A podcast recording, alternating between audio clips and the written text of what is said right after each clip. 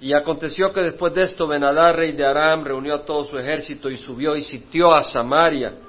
Y hubo gran hambre en Samaria y aquí la sitiaron hasta que la cabeza de un asno se vendía por ochenta ciclos de plata. Dijimos que el ciclo era el salario de un mes, o sea que era unos doscientos mil dólares lo que costaba la cabeza de un asno, que era un animal inmundo, despreciable, que no era para comer para el pueblo de Israel. Sin embargo, la comida inmunda valía doscientos mil dólares y no nutre mucho una cabeza de un asno, cuánta gente puede alimentar. Y un cab de, de estiércol de paloma, es decir, medio litro, un vaso de estiércol se vendía por cinco ciclos de plata, el salario de cinco meses.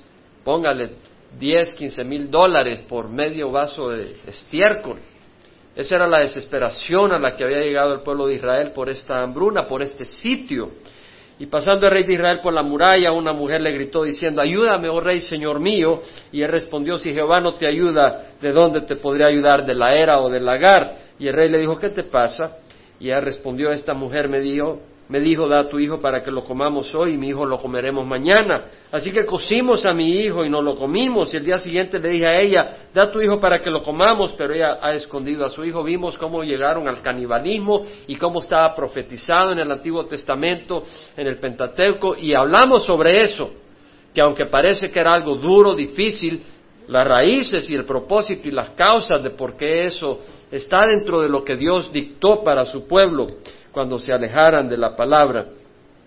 Sucedió que cuando el rey oyó las palabras de la mujer, rasgó sus vestidos en señal de desesperación, de abatimiento, y como él pasaba por la muralla, eh, la gente miró y vio que interiormente llevaba el silicio sobre su cuerpo, esa piel de cabra negra que era incómoda, que se ponían encima como un síntoma de penitencia, de dolor, de buscar la compasión de Dios de arrepentimiento, pero Eliseo, que era el profeta que Dios tenía ahí, eh, no era muy bien visto por eh, Joram, el rey de Israel, y el rey de Israel dice que así me haga Dios y aún me añada si la cabeza de Eliseo, hijo de Zafat, se mantiene sobre sus hombros hoy. Es decir, él mostraba penitencia externa, pero no tenía un corazón contrito. Cuidado, hermanos.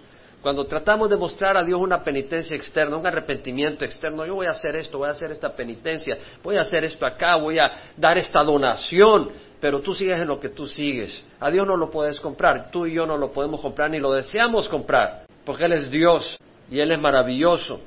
Y Eliseo estaba sentado en su casa y los ancianos estaban sentados con él y el rey envió a un hombre de los que estaban en su presencia, pero antes de que el mensajero llegara a Eliseo, este dijo a los ancianos, ¿veis cómo este hijo de asesino ha enviado a cortarme la cabeza? Es decir, envía al mensajero y Eliseo ya sabe que iba a venir este mensajero con el, rey detrás. Mirad cuando el mensajero llegue, cerrar la puerta y mantenerla cerrada contra él. No se oye tras él el ruido de los pasos de su dueño, de su señor. En otras palabras, viene el mensajero, pero viene también el rey detrás a cortarme la cabeza. Aún estaba hablando con ellos cuando he aquí que el mensajero desciende a él, por supuesto la puerta estaba cerrada y le da el mensaje del rey, mira este mal viene de Jehová, ¿por qué de esperar más en Jehová? Y hay mucho que hablar de todo esto y por eso hablaremos más de esto en otro domingo, pero voy a enfocarme en cierta parte del mensaje hoy. Vemos que Eliseo dijo, oí la palabra de Jehová. Es decir, viene el mensajero para decir, ¿por qué voy a esperar en Jehová? Vamos a hacer y te vamos a volar la cabeza.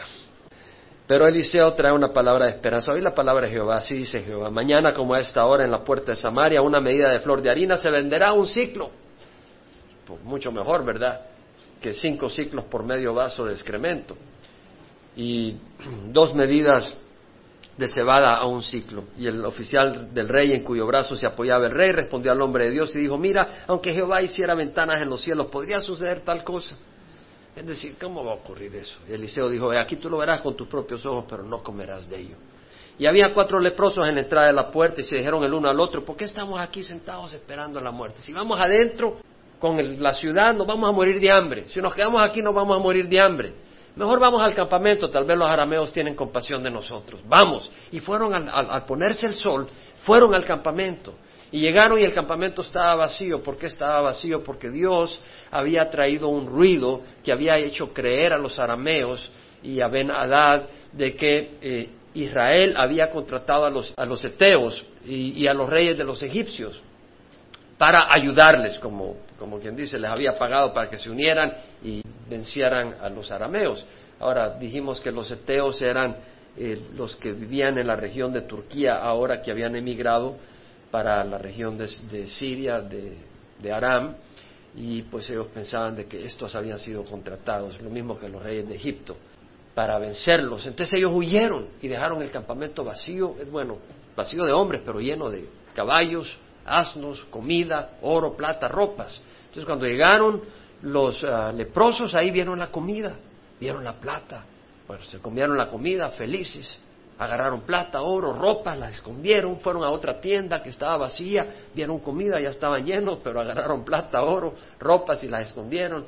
Y se dijeron, lo que estamos haciendo aquí no es bueno, tenemos que avisar al campamento de que ya hay comida, o sea, a la ciudad, que ya hay comida, que el campamento está vacío, porque si no llega la mañana y nos van a castigar cuando se den cuenta que hemos estado toda la noche comiendo y tranquilos, cuando ellos están muriendo de hambre. Así que fueron y eh, cuando avisaron al rey, pasó un par de elementos que ya hablamos el domingo pasado, y eh, el oficial del rey que había dicho, aunque Dios abría las ventanas del cielo, ocurrirá esto, fue puesto por orden del rey a cargo de la puerta. Entonces eh, la gente salió corriendo para ir a traer comida cuando se dieron cuenta pues de que el campamento estaba vacío de gente, pero estaba lleno de comida, estaba muriendo de hambre. Entonces salieron y patearon y mataron al oficial del rey y se murió, tal como había profetizado la palabra de Dios. Esa es la historia, la hemos leído, ¿se acuerdan hermanos? Y espero que la memoricemos. Ahora, lo que quiero observar ahora es algo importante, y es esto. El enemigo sitió a Samaria, la rodeó. ¿Cuál es el propósito de un sitio? ¿Cuál es el propósito de rodear a Samaria? No entrar en la batalla, no entrar a tratar de romper las murallas, a tratar de romper las puertas de la ciudad. No fue esa la estrategia. La estrategia fue rodear la Samaria con un propósito, que el enemigo se debilitara por falta de comida, que el enemigo se debilitara por falta de agua, hasta llegar al punto donde a ellos ya no les importa nada, están tan débiles que no pueden presentar batalla, se dan por vencido y se entregan como esclavos al enemigo como siervos del enemigo. El enemigo no tiene que pelear, simplemente va y los agarra. Así de sencillo. Y este es el centro del mensaje de hoy, hermanos. El enemigo quiere que tú comas comida inmunda, excremento, pero que no te alimentes del alimento del trigo, de la cebada, que no tomas agua fresca. Eso es lo que quiere el enemigo. Y el mundo está sitiado por Satanás. Hay un sitio alrededor del mundo. De manera que el mundo está embebido en excremento, en cosas que no nutren. Y Satanás está ocupado evitando que la palabra llegue al mundo, para que no esté fuerte el mundo, para que no venga a Cristo, para que no tengan vida eterna, para que no peleen la batalla. Pero para que la gente como moscas caen, levantan las manos y son esclavos de Satanás por falta del alimento. El Señor Jesucristo dijo, si vivís, a través de Pablo en la epístola de Romanos, dice, si vivís conforme a la carne, habréis de morir. Pero si por el Espíritu ponéis a muerte las obras de la carne, viviréis. Entonces lo que está diciendo es que hay dos partes en el ser humano, el hombre carnal o la mujer carnal y el hombre espiritual y la mujer espiritual. Hay dos elementos. Si tú alimentas, alguien decía que era como dos perros, en el buen sentido. Si tú alimentas a un perro, ese es el que se va a poner fuerte y el otro todo se va a desnutrir y no va a poder presentar ninguna batalla. Y el fuerte se vuela al, débil. Entonces, la cuestión es, ¿a quién vas a alimentar tú? ¿Vas a alimentar al hombre carnal o vas a alimentar al hombre espiritual? Entonces, el hombre espiritual necesita de ese pan, que es la palabra del Señor. Dice la palabra del Señor, donde no hay visión, el pueblo se desefrena. Y en otra versión, la, versión King James Version dice, donde no hay visión, el pueblo perece. Pero visión no es en el sentido de una visión ahí, mágica o algo. La palabra es palabra de Dios. El vidente, el seer, el vidente recibía visión, es decir, palabra de Dios. Entonces, sin la palabra de Dios no hay refreno, hay desenfreno. Por eso dice, si por el Espíritu ponéis a muerte las obras de la carne, viviréis. Es decir, si tú tienes la palabra del Señor, el Espíritu está fortalecido para poner a muerte las obras de la carne. Es muy importante. Ahora, nuestro Señor Jesucristo fue llevado por el Espíritu al desierto para ser tentado por Satanás. Estuvo 40 días y 40 noches sin pan, sin agua, y a los 40 días, 40 noches, tuvo hambre. La palabra ahí se refiere no que tuvo hambre, tuvo hambre desde el primer día que no comió. Pero los 40 días eran hunger pangs, que le llaman, es decir, movimientos violentos de hambre, porque el cuerpo empieza a destruirse, a morirse. Porque eh, eh, cuando uno no come, el cuerpo empieza a usar las grasas, empieza a usar, pero llega un momento donde se está consumiendo y uno se está muriendo. Y ya llegó a ese momento, es decir, el Señor Jesús estaba débil, físicamente, estaba débil. Físicamente era un hombre débil, con mucha debilidad para, para caminar. Y no crea de que él, porque era el Hijo de Dios, tenía la fortaleza. Ahí Dios le permitió sufrir como uno de nosotros. Y aún más. Y estaba débil el Señor Jesús, estaba cansado, le costaba caminar. Y viene Satanás y le dice, si tú eres el Hijo de Dios, dile a estas piedras que se conviertan en pan. Y Jesús le dijo, está escrito. No solo de pan vivirá el hombre, sino de toda palabra que sale de la boca de Dios. Vemos que Jesucristo fue fuerte por medio de la palabra. Por medio de la palabra Jesús fue fuerte para rechazar el ataque del enemigo. Él era débil carnalmente, hay muchos en esta sociedad que andan haciendo ejercicio constantemente. Pero el asunto es, cuidémonos de preocuparnos tanto por el cuerpo y no alimentar el espíritu, que es el que necesitamos tener fuerte. No te preocupes si eres débil en el cuerpo. Si no puedes hacer nada, pues ni modo. Si puedes hacer algo, haz algo. Pero si no, no te preocupes, que eso no es lo más crítico. Lo más crítico es que tengas fortaleza en el espíritu. Necesitamos la palabra del Señor, hermanos. Y vamos a hablar sobre esto el día de hoy, y lo hemos dicho, pero ahora con otro ángulo. Veamos el sitio, veamos a lo que llegó la gente, al nivel que llegó, a comerse unos por otros, unos a otros por el hambre. ¿Y sabes que este mundo está haciendo lo mismo? ¿Qué de los abortos? ¿Qué de las madres que destruyen a sus hijos? No se los están comiendo, pero los están destruyendo igualmente, no los están hirviendo en agua, pero les están echando sal para que se mueran y se destruyan y los están despedazando con las herramientas del médico supuestamente, yo diría el asesino. ¿No está el mundo en la misma condición? Está en la misma condición. Llega a esos extremos porque hay hambre. El Señor Jesucristo a través del profeta Amós dijo, vienen días, declara el Señor Jehová, en que enviaré hambre sobre la tierra, no hambre de pan, ni sed de agua, sino de las palabras de Dios. Hermano, Dios está trabajando cuando yo dejé El Salvador, el país destruido en guerra, y salí con dolor y vine a, este país, porque Dios me permitió venir y, darme un buen trabajo, y, tenía un trabajo como investigador, ingeniero de investigación en Westinghouse, pero estaba vacío yo. Y yo lloraba, yo salía a correr en las mañanas, pero con lágrimas le decía, Señor, ¿cuál es el propósito de mi vida? ¿Cuál es la razón? ¿Por qué me has salvado la vida? Quiero conocerte. Había ya sed de Dios. Había hambre. Dios había movido circunstancias para que este hombre indigno tuviera hambre de las palabras de Dios. Y algunos de ustedes han venido de otros países y sus vidas y sus sueños han sido rotos y ahora tienen hambre del oír de Dios. No de tradiciones, no de religión, hambre de oír al creador del universo, hambre de Dios. Dice la palabra del Señor en Deuteronomio, Él te humilló, te dejó tener hambre y luego te alimentó con maná que tú no conocías, ni tus padres habían conocido, para hacerte entender que el hombre no solo vive de pan, sino de todo lo que procede de la boca de Dios. ¿Qué quiere decir? Yo entendí cuando vine y conocí el Evangelio que realmente yo tenía un hambre que solo satisfacía la palabra de Dios. Y tuve vida, tuve propósito, no tenía propósito, tenía trabajo, tenía salud, tenía familia, pero mi vida estaba vacía. No había propósito, no había esperanza. Si tu esperanza es comer, beber, dormir, multiplicarte como conejo, qué triste esperanza. Si la vida es comamos y bebamos que mañana morimos, ¿es eso vida?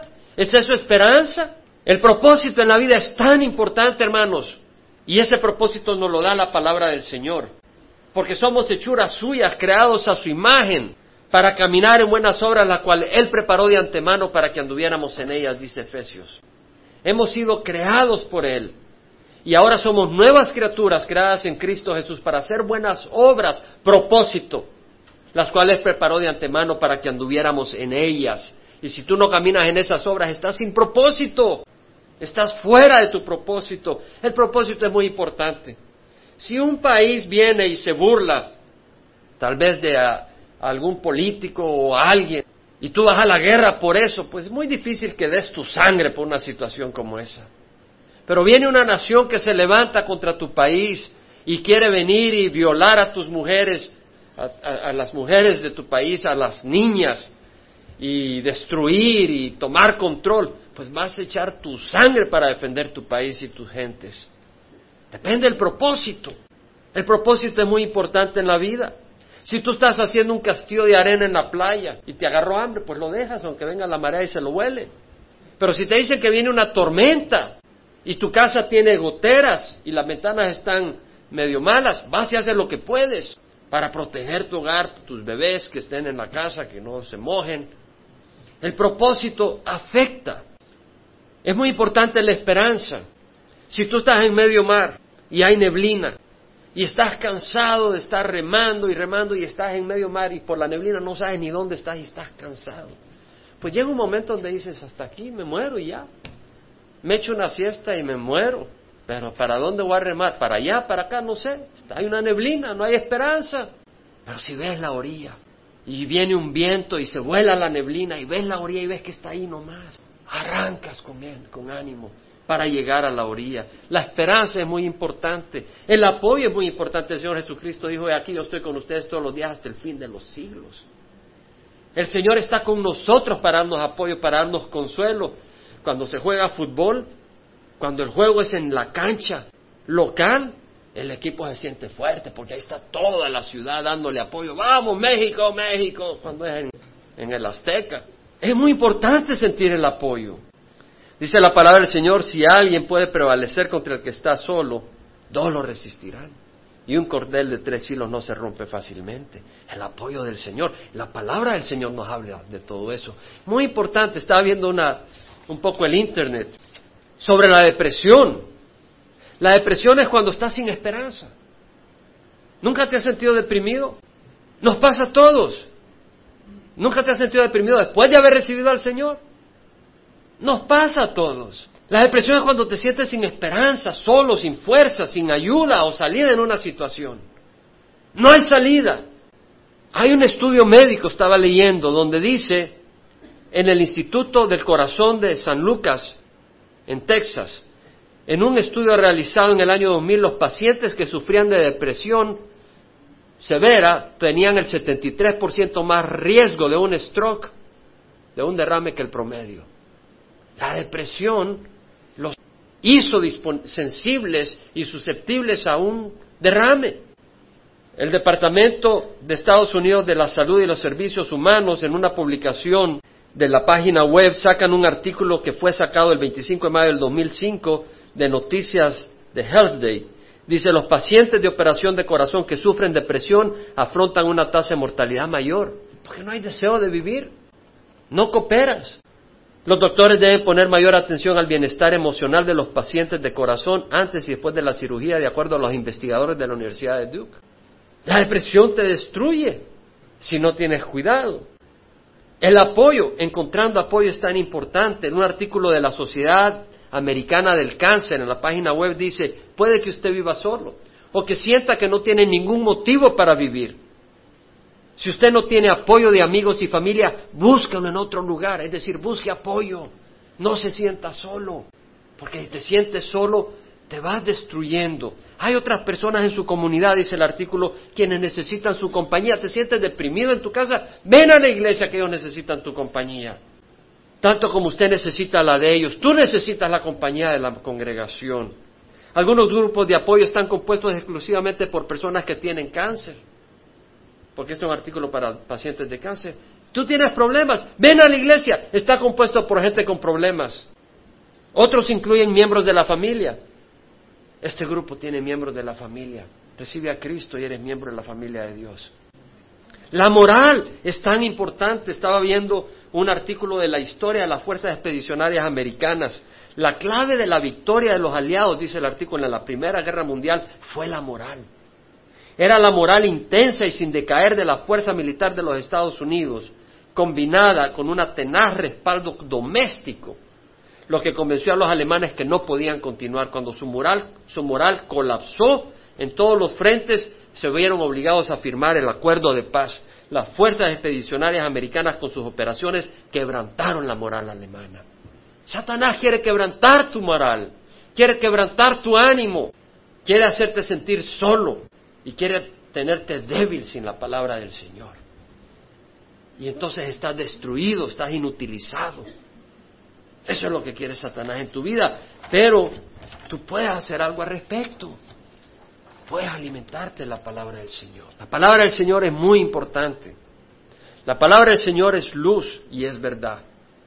Jesús le dijo a los judíos que habían creído en Él, si vosotros permanecéis en mis palabras, conoceréis la verdad y la verdad os hará libres. La palabra de Dios es luz, es verdad. ¿Sabes qué? Estar en la oscuridad es estar atrapado. No sabes para dónde agarrar. Es decir, estás encarcelado porque no sabes para dónde moverte te quedas congelado.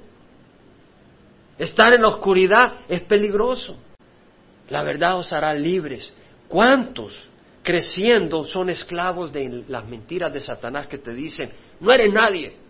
Tal vez tu mamá te gritaba así, eres un inútil. O tu papá te decía así, o tu tío, o en la escuela alguien te decía así, y se te ha grabado en la mente. O te dicen, nadie te ama. Es como aquel águila que crece entre pollitos y los pollitos se burlaban de ella porque decían que era distinto que los demás pollitos. Y él no sabía que era un águila que podía volar. Y Dios tiene un gran potencial en tu vida. Pero Satanás tira mentira tras mentira y sin la palabra de Dios tú eres engañado por esa mentira y por ese engaño. Entonces estás atado, estás encarcelado en la mentira, eres esclavo, estás sitiado, estás acorralado. Necesitas la palabra de Dios para que rompa. No una vez, no dos veces. Porque hay muchas cosas que están grabadas en tu mente, en tu carne, y como que oyes y ya te sientes libre, pero tienes que volver a oír de nuevo. Y tienes que oírlo de nuevo hasta que sea una realidad que realmente ha penetrado en tu corazón y la posees de veras, no en la mente, sino en tu propio ser. Hebreos 4.12 dice que la palabra de Dios es viva y eficaz y es más cortante que cualquier espada de dos filos. Corta las ataduras de la esclavitud y penetra hasta la división del alma y del espíritu, de la coyuntura de los tuétanos, y es poderosa para discernir los pensamientos y las intenciones del corazón. tienes que exponer tu vida a la palabra de Dios, porque va a discernir tus pensamientos y las intenciones de tu corazón. Eso es importante. ¿Por qué? Porque tal vez tus pensamientos no son fieles a Dios. Tal vez las intenciones de tu corazón cuando vas a hacer algo, tú crees que te has engañado a ti mismo, te has engañado a medio mundo. Pero hoy es la palabra de Dios y te expone la farsa que hay ahí, el engaño. Porque con un pensamiento y con un corazón dividido estás debilitado. Pero si tienes toda la fuerza de estar en la roca que es Cristo Jesús y no engañándote a ti mismo, tienes fuerza. Satanás busca sitiarte para que no te alimentes de la palabra, para que no cuentes con la palabra que es alimento. La palabra es agua también. Jesús tuvo un encuentro con la samaritana. Tenía que pasar por Samaria, dice la palabra del Señor. salió de Judá, Judá, iba para eh, Galilea. Tenía que pasar por Samaria. ¿Por qué? Porque ahí estaba esa mujer samaritana y ese grupo que Dios iba a tocar. Y los discípulos se fueron, apóstoles, al pueblo a traer comida para comer. En eso Jesús se queda y se sienta a la orilla del pozo, en el lugarcito de Sicar. Cuando llega esta mujer samaritana, había tenido cinco esposos y el con el que estaba no era esposo ya. A mediodía llega para que no se burlaran las otras mujeres de ella y, la hicieran sentir incómoda porque era la mujer mala del pueblo. Eso le dice, mujer, dame de beber. Dice, ¿cómo tú siendo judío me hablas a mí que soy samaritano? Porque los judíos y los samaritanos no tienen trato. Y eso le dice, si tú supieras el don de Dios, ¿y quién es el que te dice dame beber? Tú le hubieras pedido a él y te hubiera dado agua viva. dice, pero Señor, si no tienes con qué sacar agua y el, el pozo es profundo, ¿cómo vas a hacer? Le dice, el que beba de esta agua volverá a tener sed, pero el agua que yo le daré no volverá a tener sed jamás, sino que se convertirá en sí en una fuente de agua que brota para vida eterna. Es decir, la palabra de Dios es vida. Jesús dijo, las palabras que yo he hablado son espíritu y son vida. La palabra de Dios son espíritu, son vida, son poder. La carne para nada aprovecha. El espíritu es el que da vida. Jesús dijo, en verdad, en verdad os digo, el que oye mi palabra y cree al que me envió, tiene vida eterna. Y no pasará condenación, mas ha pasado de muerte a vida. En verdad, en verdad os digo que la hora viene y ahora es cuando los muertos oirán la voz del Hijo de Dios y los que escuchen vivirán. Hoy estamos en una iglesia americana y el pastor invitó a alguien a confesar un pecado público. Pocas veces he tenido esa experiencia, pero fue muy, muy humilde el siervo que pasó al frente, con el corazón contrito. Fue una experiencia bien especial. Él era líder en esa iglesia. ¿Y sabes lo que dijo? Yo realmente no había nacido de nuevo. ¡Wow! Yo realmente no era hijo de Dios. Y era líder en la iglesia. ¿Y, ¿Y sabe por qué lo dijo? Porque no estaba obedeciendo a Dios. Un hijo de Dios obedece a Dios. Tú puedes impresionar a medio mundo. Tú puedes venir aquí, hermano Jaime, pero Dios te ve. Y una de las cosas que hacemos en el grupo GPS, ¿no? Les digo, quítese la fachada religiosa, seamos reales. Hablemos de las cosas reales. Yo no voy a perder mi tiempo acá. Y con gusto estoy con ellos. Para mí es un gozo. Yo pudiera dedicarme dos horas con ellos y reunirme más seguido en la semana. Pero les digo, pero que no sea para tener una fachada religiosa. Seamos reales. Y lo mismo le digo a la congregación. Quitemos las fachadas religiosas. Seamos reales, porque hay vida en la palabra del Señor. Pero algo hermoso. La mujer samaritana se fue a avisarle a todo el pueblo de que había encontrado al Mesías. Cuando en eso llegan los discípulos y tratan de que Jesús coma. Y le dice, yo tengo de comer una comida de la que no sabéis. Entonces los discípulos dijeron, hombre, ¿alguien le habrá dado de comer? Y Jesús dijo, mi comida es hacer la voluntad del que me envió y llevar a cabo su obra. Comida, alimento, nutrición, es la obediencia a la palabra de Dios, no solo oírla. Si tú vienes aquí domingo tras domingo y oyes la palabra del Señor pero no la obedeces, estás más débil que un quiebrapalito y además tiene juicio contra ti, porque has escuchado la palabra de Dios cuando hay tanta gente que no la ha escuchado. Estás débil porque no has obedecido a la palabra del Señor. En la obediencia hay fortaleza. Hay un versículo, unos versículos con los que he estado meditando en mi vida personal, Isaías 50. Qué tremendos versículos. Los he leído tantas veces, pero como ocurre muchas veces, estoy leyendo la palabra y de repente digo, no, no, tengo que seguir leyendo. Y sigo leyendo y wow, y sigo leyendo esos versículos y como que Dios empieza a desarrollar todo un panorama. Y ahora los estoy tratando de memorizar. ¿Tienen Isaías capítulo 50?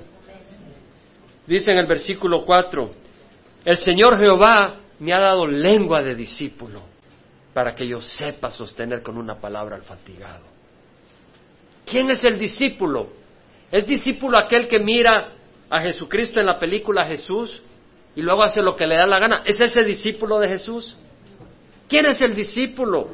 Muchos andaban alrededor de Jesús, pero cuando Jesús dijo palabras que eran difíciles, muchos lo abandonaron. ¿Quiénes fueron los que lo siguieron? Sus discípulos. ¿Quiénes son los discípulos? Jesús dijo a los judíos que habían creído en Él, si vosotros permanecéis en mis palabras, entonces sois verdaderamente mis discípulos. Si permanecéis y obedecéis, entonces el Señor dice, el Señor Jehová me ha dado lengua de discípulo para que yo sepa sostener con una palabra al fatigado. Hermanos, si tú obedeces la palabra del Señor, entonces eres discípulo del Señor y el Señor te va a dar una palabra para sostener al fatigado. Tú puedes tener toda la Biblia contigo, pero si no eres discípulo del Señor, el Señor no te va a dar la honra de tener una palabra para el fatigado. Pero se vuelve mejor este estudio. El autor dice, mañana tras mañana me despierta. Despierta mi oído para escuchar como los discípulos. A mí me gustaba cuando el Señor me despertaba de vez en cuando en la mañana. Estoy hablando en la madrugada, a las tres de la madrugada. Pero lo he empezado a hacer demasiado seguido cuando me encontré esto. Y ahora lo abrazo con agradecimiento. Y estoy teniendo una luna de miel con el Señor a las tres de la madrugada. Mañana tras mañana me despierta. Despierta mi oído para escuchar como los discípulos y se vuelve mejor. Oye lo que dice. El Señor Jehová me ha abierto el oído. Era aquel siervo que estaba con su dueño, que llegaba y decía, yo quiero ser siervo tuyo para siempre. Entonces llegaba a la puerta y le, le taladraban el oído como símbolo que ese era siervo voluntario de por vida de ese amo. Y dice este autor, el Señor Jehová me ha abierto el oído y no fui desobediente y ni me volví atrás un momento. Está diciendo este hombre acá de que Dios le ha dado lengua de discípulo porque él es un siervo que sigue a Dios y que él se ha entregado a Dios pero que no ha sido desobediente.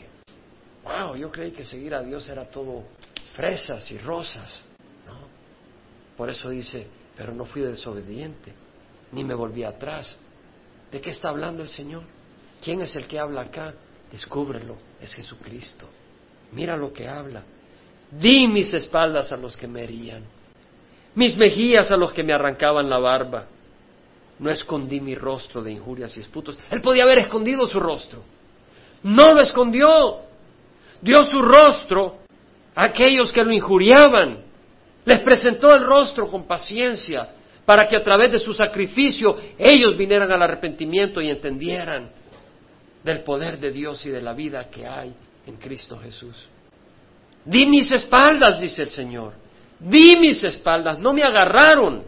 Di mis espaldas a los que me herían y mis mejillas a los que me arrancaban la barba. No escondí mi rostro de injuria ni de esputos. Y luego dice, el Señor Jehová me ayuda, por eso no soy humillado. Por eso como pedernal he puesto mi rostro y sé que no seré avergonzado. ¿Qué está hablando? Que Él tiene poder. ¿Por qué? Porque es obediente a la voz de Dios. Poder no para destruir a sus enemigos físicamente, poder para desarmar a Satanás y rescatar a los esclavos de las garras y de las cadenas de Satanás. Y ese poder viene a través de la muerte en la cruz. Tú preguntas, ¿por qué Dios mío? ¿Por qué Señor acá? Quita el signo de interrogación y pon el símbolo de la cruz. Y tu pregunta se vuelve en adoración a Dios. Pablo dijo, con Cristo he sido crucificado. Ya no soy yo el que vive, mas Cristo vive en mí. Y la vida que vivo en la carne la vivo por fe en el Hijo de Dios que me amó y se entregó por mí. ¿Por qué tenía Pablo poder? Porque él había sido crucificado con Jesús. Él había entregado su vida, ya no le pertenecía a sí mismo, se pertenecía a Dios. Ahí está el poder. ¿Quién es Cristo? Juan Bautista dijo, es necesario que Él crezca y que yo disminuya. Por eso Juan Bautista tuvo tanta fortaleza, tuvo tanto poder. ¿Tú quieres poder? Tú disminuye y Cristo crezca. ¿Pero quién es Cristo? El verbo la palabra viva, la palabra de Dios.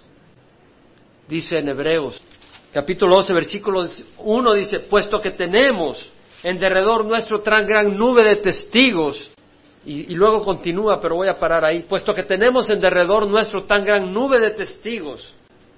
Hermanos, hay una nube de testigos, dice el autor de Hebreos, ejemplos que personifican la palabra de Dios. Eso es lo que ellos son. Personificación de la palabra de Dios, que no solo oyeron, sino que la obedecieron. Y al obedecerla nos hace ver, no en palabra, sino en vivencia, la palabra de Dios. Y empieza el autor de Hebreos en capítulo 11 y dice en el versículo 7, por la fe, Noé siendo advertido por Dios acerca de cosas que aún no se veía, con temor preparó un arca para la salvación de su casa. En el tiempo de Noé se cree que habían cinco mil a diez mil millones de personas en la tierra. Y se le había dicho que iba a venir una inundación que iba a destruir toda la tierra. Y la gente se burlaba, se reía. El Señor dice de que viene un arrebatamiento de su iglesia. La gente se burla, se ríe. No, esto es aleluya lo que están pensando. Están locos, no se dan cuenta que estamos en el siglo XXI. Tenemos CNN, tenemos computadoras, satélites para creer esos cuentos de maricastañas. Pero Noé, siendo advertido por Dios, con temor preparó un arca. Y aquí muchos hemos preparado un arca ¿Quién es el arca? Jesucristo. Hemos entrado en el arca. Dice el capítulo 11, versículo 8, por la fe Abraham, al ser llamado, obedeció, saliendo para un lugar que había de recibir como herencia, y, y salió sin saber a dónde iba. Tú dices, Señor, pero si recibo hoy a Cristo, ¿para dónde voy a ir? No te preocupes. ¿Y qué me va a pasar? No te preocupes. Recibe a Cristo, no sabes a dónde vas, pero sabes con quién vas. Por la fe habitó como extranjero en la tierra de la promesa, como en tierra extraña, viviendo en tiendas como Isaac y Jacob, coherederos de la misma promesa. Tierra de la promesa. Hermanos, el Señor Jesucristo dijo, bienaventurados los humildes, porque ellos será la tierra. Estamos en la tierra de la promesa, pero ¿qué hizo Abraham? Habitó como extranjero. No para establecer su palacio acá, no para establecer su dominio y su nombre, los González o los Simán. No, Cristo sea glorificado en tu familia, en tu nombre, en tu vida. Vemos el versículo 24. Por la fe Moisés cuando era ya grande rehusó ser llamado hijo de la hija de Faraón, hijo del presidente, escogiendo antes ser maltratado con el pueblo de Dios que gozar de los placeres temporales de la vida, del pecado. No, pues estamos en Orange County, placerito aquí, un placerito allá. Eso es tu decisión. O puedes escoger ser maltratado con el pueblo de Dios. Hoy he invitado a los jóvenes a ser maltratados con el pueblo de Dios. Porque cuando los jóvenes deciden seguir a Cristo, algunos otros se burlarán de ellos. Aún dentro de la misma congregación. Pero ese testimonio que van a dar ellos va a tocar el corazón de aquellos que hoy se burlan. Porque no todos los jóvenes en nuestra congregación conocen a Cristo. Y no todos los jóvenes en nuestra congregación están viviendo para Cristo. Y aquellos que han escuchado el llamado y están buscando y se están reuniendo, ellos al vivir para Cristo van a ser los, evangelizadores de sus compañeros. Y salen los héroes. Versículo 33, aquellos, versículo 32. ¿Qué, ¿Qué más diré? Por el tiempo me faltaría para contar de Gedeón. Hizo correr a todo un ejército de los madianitas, Barak, Sansón, Jefté, David, Samuel y los profetas, quienes por la fe conquistaron reinos, hicieron justicia, obtuvieron promesas, cerraron la boca de leones. Daniel. Es decir, Dios te da poder a través de su palabra. La fe viene por el oír y el oír por la palabra de Dios. Te da poder para hacer grandes cosas por su palabra. Y tal vez te, te quieren matar o te quieren hacer daño y no te pasa nada, porque Dios te da poder contra eso. Tal vez tus enemigos te han quitado algo, te aflojan un tornillo en la llanta, pero Dios hace que se apriete o algo y, y llegas tranquilo. Dios te da poder, pero hay otro poder que da. Versículo 36, otros experimentaron vituperios y azotes y hasta cadenas y prisiones. Fueron destituidos, afligidos y maltratados. Tal vez tu poder no va a ser el de que te tiren una bala y rebote, porque puede ser así y rebota y la gente dice, wow, ¿cómo Dios lo protegió? Dios tiene poder para hacer eso. Así como le cerró la boca de los leones contra Daniel. Le cerró la boca. Cerrar la boca a un león que tiene hambre no es fácil, hermano. Pero tal vez Dios no se va a glorificar de esa manera, pero te va a dar poder para caminar en el camino de Jesús. Para que le des tus espaldas a los que te hieren. Para que le des tus mejillas a los que arranquen tu barba. Para que pongas tu rostro y no lo escondas de aquel que te da injurias. Ahí hay poder. Tenemos en la vida ejemplos. Estaba, estoy leyendo la autobiografía de Hudson Taylor.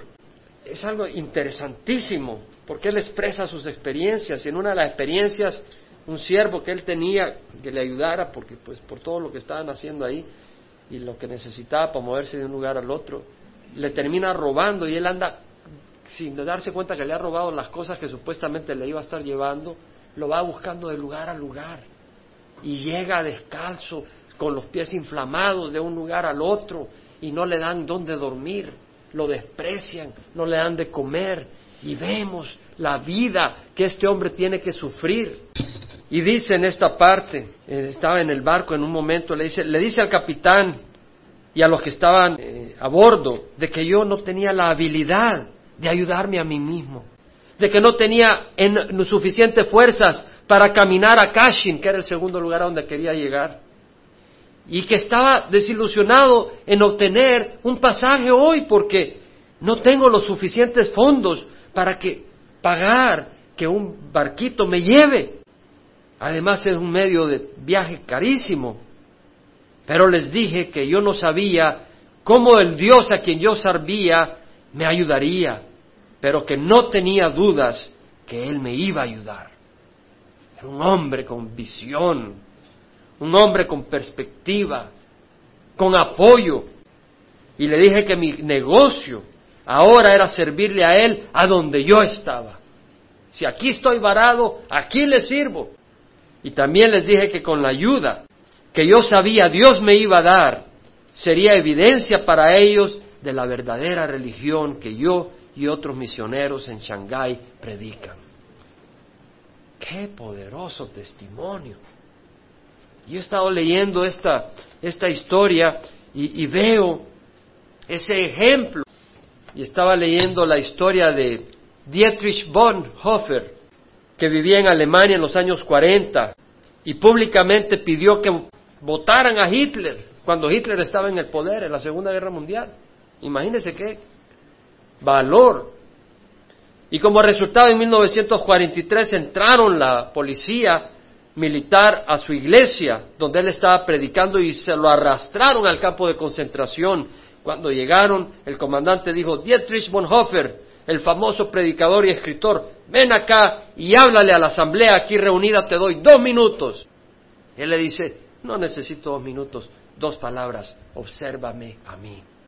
Y empezaron a golpearlo, empezaron a levantar palos y a golpearlo y a golpearlo.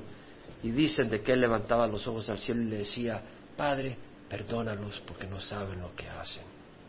Y venía y compartía su pan con otros prisioneros y aún con los guardias de la prisión donde estaba. De manera que se abrió un gran reavivamiento en el campo de concentración donde él estaba. Él murió en 1945, el 9 de abril. Él podía haber dicho, ¿por qué? Pero como dice John Corson, pero él dijo, más que por qué, ¿quién? Viene de Dios, estoy satisfecho. ¿Qué ejemplo? No de hace dos mil años, hace cincuenta años. Y los hay hoy en día también. Vidas que son fuertes porque están vividas en obediencia a la palabra de Dios. No te pongas lleno de amargura. Se hubiera diluido su vida en amargura y debilitado para vivir el camino de Dios. Pero en vez de amargura, fue obediente y aceptó el trago, la copa de Dios y fue fuerte para dar testimonio. Y su último respiro acá fue el primero en el reino de los cielos. Pero cuando consideramos estas cosas, tenemos a alguien cuyo testimonio podemos hablar. Y está aquí en medio de nosotros. ¿Sabe cómo se llama? Jesucristo. Dice la palabra del Señor, puesto los ojos en Jesús, el autor y consumador de la fe, quien por el gozo puesto delante de él soportó la cruz, menospreciando la vergüenza y se ha sentado a la diestra del trono de Dios. Oh, como yo quería traer este mensaje acá. Y mi oración estos dos días es, Señor, yo tengo que predicar otra cosa, aunque es el mismo texto, pero es otro mensaje realmente, en cierta manera, el que predicaba en la iglesia americana. Y yo dije, pero yo quiero llevar el mensaje que quiero llevar a nuestra congregación. No permitas que se diluya. No permitas, dame claridad de mente, porque este no es un mensaje, es tu palabra para la congregación. Y el Señor es fiel. Puesto los ojos en Jesús y luego dice, considerad pues aquel que soportó tal hostilidad de los pecadores contra sí mismo, para que no os canséis ni os desaniméis en vuestro corazón. Considera a Jesús para que no te debilites. Considera a Jesús para que no te descorazones. Considera a Jesús para que no pierdas fuerza y caigas esclavo del enemigo. Considera a Jesús quiere decir, mira a Jesús, lee su palabra para oír su voz. Mira cómo Él murió por nosotros para que puedas escuchar la voz del Señor. Los leprosos dijeron, no estamos haciendo bien, es tiempo de buenas noticias. Si esperamos a la luz de la mañana nos vendrá castigo. Vamos y diremos a los demás. Muchos de acá hemos recibido a Cristo, muchos. ¿Cuánto les he dicho y les he compartido? No nos quedemos con la buena noticia. Vamos y compartámoslas con otros. Yo espero que cada domingo en la congregación tenga gente nueva que nos visita por primera vez. Por supuesto es Dios el que los trae. No vayan aquí con una carga de culpa, pero Dios quiere usarlos a ustedes para invitar, para animar. Una historia más de este varón, de Hudson Taylor. En uno de sus viajes se le acerca a un chinito que se llamaba Peter, que había ido a Inglaterra había, había estudiado. Y, y, Hudson Taylor le empieza a predicar el Evangelio. Y él empieza a llorar, movido por el Evangelio. Pero no acepta a Jesucristo en ese momento. No rinde su vida, pero le dice, Hudson, yo quiero ir cuando vayas a predicar, quiero estar contigo. Todavía no estoy listo, pero quiero estar contigo. Le dice, ok, vamos a ir a predicar al pueblo, porque está en el barco. Solo déjame traer unos trataditos y algunos libros y vamos. En lo que se mete adentro a traer los trataditos, oye, splash y un grito. Y sale. Peter se cayó. Pero el barco había seguido porque la corriente del agua iba en dirección contraria al viento que llevaba a este bote en la dirección opuesta donde se cayó Peter. Entonces Hudson dice, hay que salvar a este hombre. Y ve a un barco con redes de pescar. Le dice, por favor, Tiren las redes, hay que sacar a ese hombre. ¿Y sabe qué le contestaron? No es conveniente, estamos pescando. Le dice, es una vida, tiren las redes, les voy a pagar, les voy a pagar más de lo que ganarían con varios días pescando. ¿Cuánto? le dijeron. Les voy a pagar cinco dólares. No es suficiente. Todo, él estaba dispuesto a dar todo por salvar esa vida física. Me pregunto, ¿Daría yo todo lo que tengo por salvar una vida? Si veo que alguien se está ahogando, diría tal vez, se ahogó pobrecito, no se pudo hacer nada. O me tiro, pero daría todo lo que tengo por una vida. Jesús lo hizo, dio todo por nosotros. Te invito a que cierres los ojos. Te voy a hacer una pregunta. Pedro cayó. Él iba a oír más. Él estaba dispuesto a oír más del Evangelio pero no se le dio una oportunidad más. Te hago una pregunta, si tú nunca has recibido a Cristo, hoy es el día de salvación. Hoy es el día que te unas a la familia de Dios. Hoy es el día que puedes unirte y decir, yo quiero ser parte de Dios. Pero, ¿y este grupo? No, no se trata de seguir a este grupo, se trata de seguir a Jesús. Como hizo Abraham, aceptó el llamado. Hoy, hoy es que Dios te está llamando. Y tú dices, sí, he oído la voz de Dios. La palabra del Señor dice que el que oye mi palabra y crea que me envió, tiene vida eterna y no vendrá condenación, mas ha pasado de muerte a vida. ¿Quieres tener certeza de salvación? Te invito a que recibas a Jesús. ¿Qué quiere decir? Pedirle perdón por tus pecados y aceptarlo como Señor de tu vida. Si eso es lo que tú deseas, levanta la mano. Voy a orar por ti. Si tú deseas recibir al Señor. Es una invitación, no te vamos a avergonzar. Dios quiere que tú tengas esa certeza. La palabra de Dios es vida. La palabra de Dios da vida. Tal vez tú eres miembro de esta congregación y dice, pero realmente no he caminado en obediencia. ¿Quieres recibir a Jesús? Hoy el Señor quiere entrar en tu corazón. Levanta la mano. Gloria al Señor. Gloria a Dios. Alguien más. Alguien más que quiera recibir a Cristo. Es día de salvación. Es día de fiesta. Es día de libertad. Porque al recibir a Jesús recibimos libertad. Nadie puede aprisionar a Jesús. Y si Jesús está en tu vida, eres libre. Y tienes apoyo, tienes consuelo, tienes esperanza, tienes propósito. Ora conmigo, Padre Santo. Te pido perdón por mis pecados. Hoy recibo a Jesús como mi Señor y mi Salvador. Entra en mi vida, Señor. Quiero que me guíes. Dame tu Espíritu Santo. Creo que la sangre de Jesús es preciosa, suficiente para limpiarme de toda maldad. Y hoy acepto, Señor, tu promesa de vida eterna por fe, por lo que tú has hecho. No por mi justicia, sino por la justicia de Jesús. Gracias por ese maravilloso regalo. En nombre de Jesús. Amén. Aquellos que levantaron la mano y oraron, y aún aquellos que no levantaron la mano y. La palabra del Señor promete vida eterna. Y hoy has recibido vida eterna. No lo dudes. Dudarlo es dudar de la promesa de Dios. No dudes de la palabra de Dios. Y camina confiado en Dios, pero lee la palabra de Dios. Porque no es la religión, es Cristo y su palabra la que nos alimenta y nos fortalece. Congrégate en una congregación. Esta congregación te abre los brazos para que tú te congregues con nosotros, para conocer de Cristo, no de Jaime, no de Nelson, sino de Cristo, para conocer de Cristo. Dios te ama.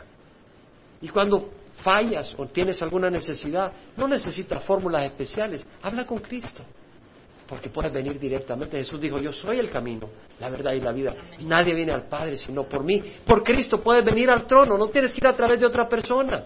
Jesús dijo, venid a mí, los que estáis cansados y cargados. Dejad que los niños vengan a mí, dijo Jesús. Es decir, ¿qué quiere decir? Que Jesús quiere que venga directamente a Él.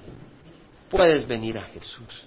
Él te ama. Ahora, con los ojos cerrados, si hay alguien que dice, bueno, yo he recibido a Cristo, pero no he caminado. Y quiero caminar. Y quiero hoy empezar un nuevo día en el resto de mi vida. Levanta la mano, que eso eres tú. Gloria a Dios.